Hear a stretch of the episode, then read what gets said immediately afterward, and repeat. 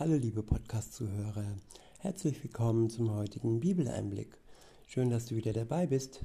Heute habe ich ein Kapitel aus dem zweiten, äh, nee, aus dem ersten Buch Samuel und zwar das Kapitel 2. Ich verwende die Übersetzung Neues Leben. Der erste Abschnitt ist überschrieben mit Hannas Lobgebet. Ab Vers 1 heißt es, Hannah betete. Mein Herz freut sich am Herrn. Der Herr hat mir neue Kraft gegeben. Jetzt lache ich über meine Feinde. Ja, ich freue mich über deine Hilfe. Ja, Gott ist nicht nur äh, jemand, über den berichtet wird im Wort Gottes in der Bibel. Nein, Gott ist jemand, der uns Tag für Tag neue Kraft schenkt. Wenn wir ja die Mauer zwischen uns niederreißen, die Mauer, welche heißt persönliche Schuld und unsere Sünden ihm bekennen und er uns erlöst von der Last und ja von der Sicht auf eine Mauer, die uns ja den Weg versperrt zu ihm hin. Der Glaube an ihn an seine Erlösung, an seine Tat, an seinen Tod am Kreuz und an seine Auferstehung ist das Entscheidende, dass wir Tag für Tag neue Kraft von ihm bekommen. Weiter heißt es, keiner ist heilig wie der Herr. Ja, wir machen oft Menschen zu Superstars. Wir überheben sie über die Stelle, die ihr, die ihnen ja gebührt. Wir sind alle Menschen. Wir sind alle auf einer Stufe. Ob wir jetzt ja in dieser oder jener Position sind, ob wir Politiker sind oder Sänger, egal. Gott alleine ist heilig und ihm alleine gebührt die Ehre und die Anbetung. Weiter heißt es, beziehungsweise eins noch möchte ich hinzufügen, durch unseren Glauben an ihn werden wir durchaus mehr und mehr geheiligt. Aber keiner ist so heilig, so vollkommen heilig wie er. Da ist der Unterschied zwischen Mensch und Gott. Er ist nur in Gänsefüßchen heilig und wir sind zu teilen. Wir werden mehr und mehr heilig, wenn wir uns durch ihn, den Heiland, heiligen lassen, uns verändern lassen durch seinen Geist. Aber vollkommen werden wir erst dann, wenn der ja, Körper, wenn unser Körper, der mit der Sünde belastet wurde und durch die Sünde in den Tod führt, ähm, ja, dann Vergangenheit ist und wir den neuen Körper der Marke Himmel von Gott geschenkt bekommen, der durch und durch geheiligt ist. Nicht wie unser aktueller, aktueller Körper, der, auch wenn viele sich das wünschen, ja, mehr und mehr perfekt wird, klar, er wird es, aber nicht zu 100 Prozent. Weiter heißt es, ähm, Vergesst euren Stolz und euren Hochmut. Beziehungsweise ich wiederhole mal Vers 2 und fahre fort. Ähm, keiner ist heilig wie der Herr. Keiner außer dir. Kein Fels ist wie unser Gott. Vergesst euren Stolz und euren Hochmut Hört auf mit euren überheblichen, mit eurem überheblichen Reden. Ja, wir dürfen mehr und mehr demütig werden vor Gott und unsere Überheblichkeit und unseren Stolz hinter uns lassen. Das ist auch Heiligung. Gott ist nicht stolz, er ist Liebe pur. Er ist nicht hochmütig, er quält uns nicht, Alles, was er uns gibt, ist durch und durch gut und von seiner Liebe durchdrungen. Weiter heißt es, der Herr ist ein Gott, der alles weiß, und er wird euch richten für das, was ihr getan habt. Ja, wir können nichts unter den Teppich kehren, wir können ihn nichts verheimlichen. Das können wir vielleicht Menschen gegenüber Geheimnisse und auch Lügen und Vertuschungen, das funktioniert bei Menschen, aber nicht bei Gott. Bei Gott müssen wir uns am Ende der Zeit ihm gegenüber verantworten für jede einzelne unserer Taten. Und wirklich gerecht ihm gegenüber werden wir nur durch die Gerechtigkeit Jesu, die wir von ihm geschenkt bekommen. Durch seinen Tod, durch sein Blut werden wir gereinigt und gerecht vor Gott dem Vater. Weiter heißt es, der Bogen der Helden ist zerbrochen und die Schwachen sind nun stark. Ja, es wird alles am Ende der Zeit umgekehrt. Die Superhelden von Mar Marvel und so weiter, von Disney und so weiter, alle sie werden vergehen. All ihre Bögen werden zerbrochen werden. Und auch die im realen Leben, die als Superhelden verehrt werden, ob jetzt aus der Politik, aus den Medien, ja, all ihre mächtigen, äh, ihr mächtiger Schein wird ja zu Ende strahlen.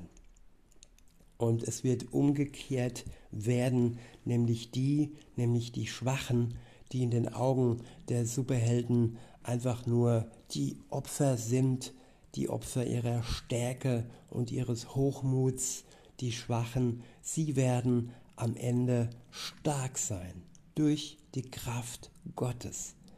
Gott ist in unserer Schwachheit mächtig.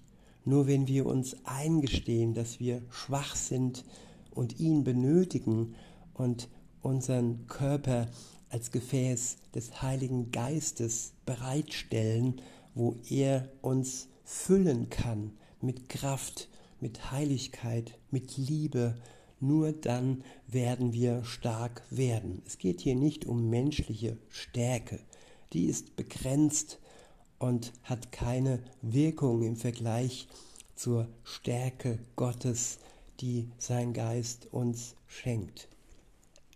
In Vers 5 heißt es, die satt waren, müssen für ihr Brot arbeiten. Und die Hungerten sind jetzt satt. Die unfruchtbare Frau hat jetzt sieben Kinder.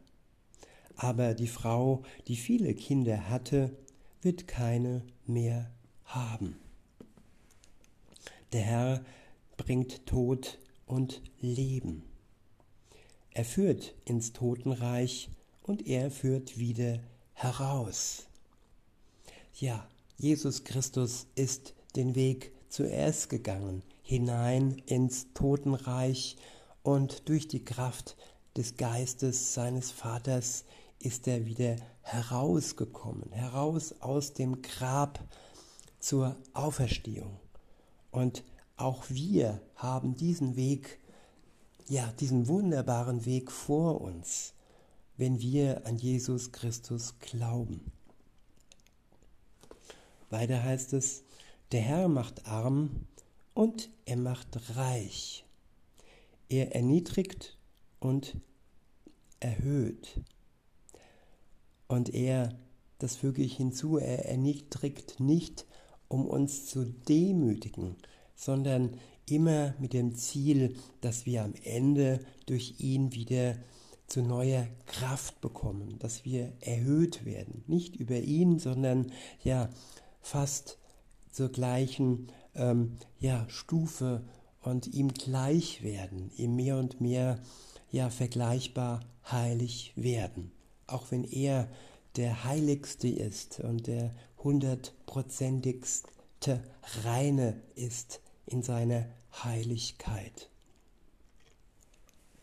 Weiter heißt es in Vers 8, er erhebt die Schwachen aus dem Staub, ja den Armen aus dem Aschehaufen.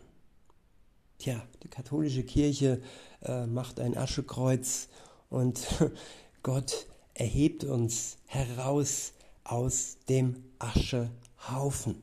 Er schenkt uns das neue und das ewige Leben. Und wir haben dieses Aschekreuz nicht nötig, denn es symbolisiert den Tod, dass wir zur Asche werden.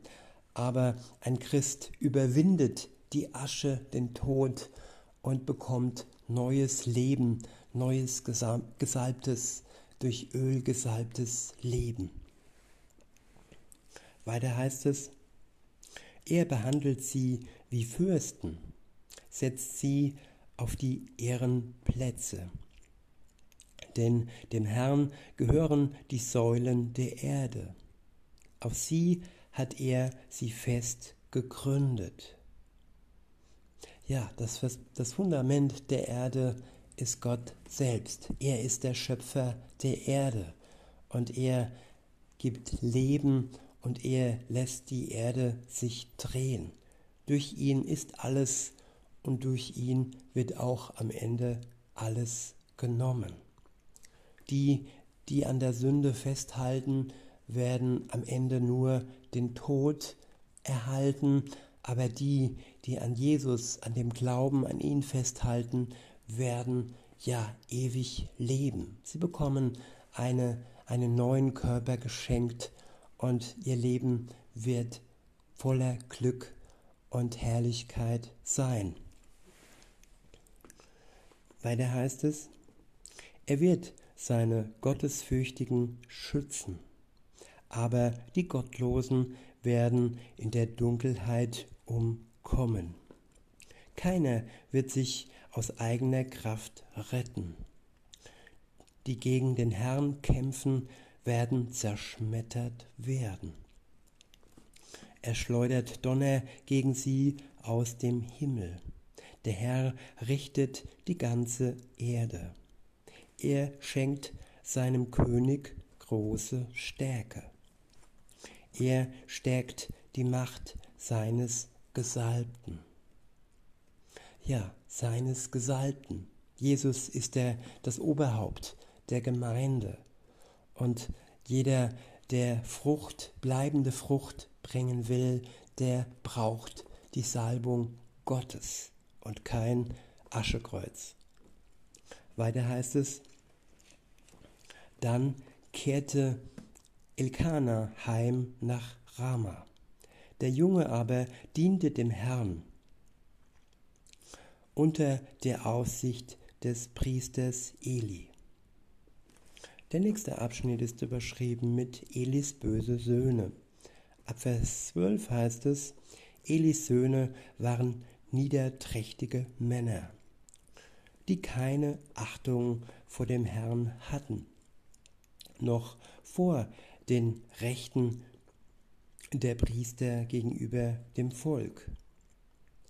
Wenn also jemand ein Schlachtopfer darbrachte, kam der Diener des Priesters mit einer dreizinkigen Gabel in der Hand. Während das Fleisch des Opfertiers noch kochte, stach der Diener damit in den Topf, den Kessel, das Becken oder die Schüssel und alles, was an der Gabel hängen blieb, nahm der Priester für sich. So erging es allen Israeliten, die nach Silo kamen.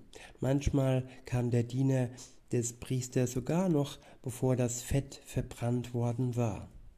Dann sprach er zu dem, der das Opfer darbrachte, Gib mir das Fleisch roh, nicht gekocht, für den Priester, damit er es braten kann. Ja, es gibt falsche Priester, die ja die Gemeinde missbrauchen, die sich einfach nur bereichern aber nicht im Sinne Gottes ihren Dienst tun. Die gab es damals und die gibt es auch heute noch. In Vers 16 heißt es, wenn der Mann einwandte, nimm so viel du willst, aber zuerst muss das Fett verbrannt werden, dann verlangte der Diener, nein, gib es mir jetzt, oder ich nehme es mir mit Gewalt. Die Sünde der jungen Männer war in den Augen des Herrn besonders schwerwiegend, weil sie die Opfergaben für den Herrn gering schätzten.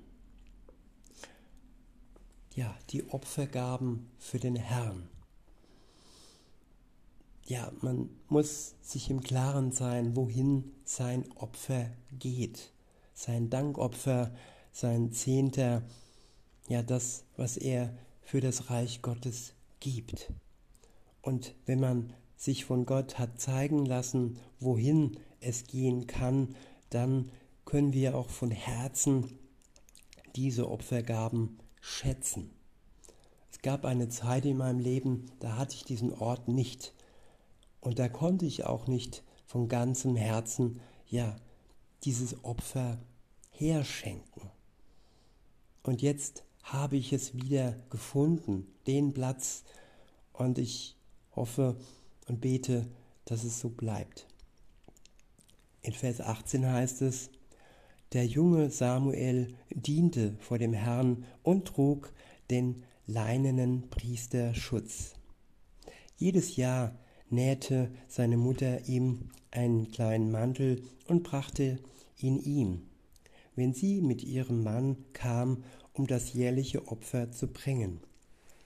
Bevor sie nach Hause zurückkehrten, segnete Eli Elkana und seine Frau und sagte, möge der Herr dir noch weitere Kinder geben von dieser Frau anstelle dieses Jungen, den sie für den Herrn äh, äh, äh, für den Herrn erbächten hat erbächten hat. Ja, gut. In Vers 21 heißt es, und tatsächlich schenkte der Herr Hannah noch drei Söhne und zwei Töchter.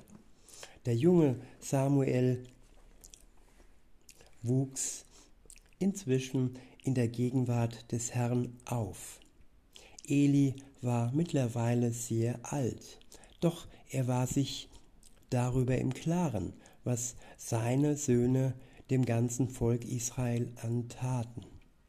Er wusste, dass sie mit den jungen Frauen schliefen, die am Eingang vom Zelt Gottes Dienst taten. Eli sagte zu ihnen, ich habe von den Leuten über die schlimmen Dinge, die ihr macht, gehört. Warum tut ihr so etwas? Ihr müsst damit aufhören, meine Söhne. Die Berichte, die ich über euch im Volk des Herrn höre, sind nicht gut. Wenn jemand gegen einen anderen sündigt, kann Gott für ihn eintreten. Doch wenn jemand gegen den Herrn sündigt, wer soll dann für ihn eintreten? Aber Elis Söhne wollten nicht auf ihren Vater hören denn der Herr hatte bereits beschlossen, sie zu töten. Ja, der Lohn der Sünde ist der Tod. Und wer nicht hört und nicht Buße tut und an seiner Sünde festhält, der ist schon verurteilt. Weiter heißt es, der junge Samuel wurde inzwischen älter und gewann in wachsendem Maß Ansehen beim Herrn und bei den Menschen. Der nächste Abschnitt ist überschrieben mit Der Herr kündigt die Strafe für Elis Familie an. In Vers 27 heißt es, eines Tages kam ein Prophet zu Eli und sagte zu ihm, so spricht der Herr, habe ich mich etwa nicht deinen Vorfahren deutlich offenbart, als sie in Ägypten im Haus des Pharao waren? Ich habe deinem Stammvater Aaron aus allen Stämmen Israel zu meinem Priester bestimmt, damit er vor meinem Altar tritt, Weihrauch verbrennt und den Priesterschutz trägt, wenn er mir dient. Und alle Feueropfer habe ich dem Haus deines Vaters zugewiesen. Warum missachtet ihr meine Opfer? Warum ehrst du deine Söhne mehr als mich? Denn du und sie, ihr seid fett geworden von den besten Stücken der Opfer, die mein Volk Israel mir da gebrachte, da brachte. Ja, so ist es auch heute, wenn äh, in Gemeinden gespendet wird und die Gemeinde sich an den Opfern der Gemeindegliedern ähm, bereichert und nicht dem Herrn dient, sondern ja den Gewinn, die sie von diesen sogenannten Opfern, die nicht beim Herrn landen, sondern in den Taschen der Obrigen, die sich damit ja, ein tolles Leben machen. Ja, wer so handelt, der handelt nicht im Sinne Gottes. In Vers 30 heißt es, Deshalb spricht der Herr, der Gott Israels, ich hatte versprochen, dass deine Sippe, das des Stammes Levi, mir für alle Zeiten dienen soll. Doch jetzt spricht der Herr, das kann nun nicht mehr gelten, denn ich werde nur ehren, die mich ehren, und werde verachten, die mich verachten. Ja, Gott kann nicht versprechen, eine ganze Sippe, ein, ein, eine ganze Nachkommenschaft zu schützen, wenn sie den Weg Gottes verlassen. Wer sich in Sünde begibt, der verliert den Schutz Gottes, der verliert auch das Versprechen Gottes. Und so ging es dem Volk Gottes immer wieder und wieder, wo sie ja Gott nicht mehr ehrten und sich von ihm entfernt hatten. Ja, sie landeten am Ende verstreut in der Welt, bis sie dann, ja, wie jetzt in der Gegenwart, ihr, ja, ihr eigenes Land Israel erhalten haben. Gut, die Sünde hat noch nicht ganz aufgehört und es gibt immer noch Gerichte und Verurteilungen. Und äh, ja, insofern, erst wenn Jesus wiederkommt, wird das ganze Volk ihn als Messias erkennen. Und jetzt im Moment, ja, ist es nur ein kleiner Teil, die sogenannten, ja, Missia, äh, missionarischen Juden, Messio, äh, missionarische Juden, ihr wisst, was ich meine, sorry. Also die Juden, die Jesus als ihren ja, Retter und Messias heute schon erkennen. Weiter heißt es, ich will dir und deiner Sippe ein Ende setzen. Und niemand aus deiner Sippe wird alt werden. Mit Neid wirst du zusehen, wie ich das Volk Israel aufblühen lasse. Die Mitglieder deiner Familie hingegen werden nicht alt werden.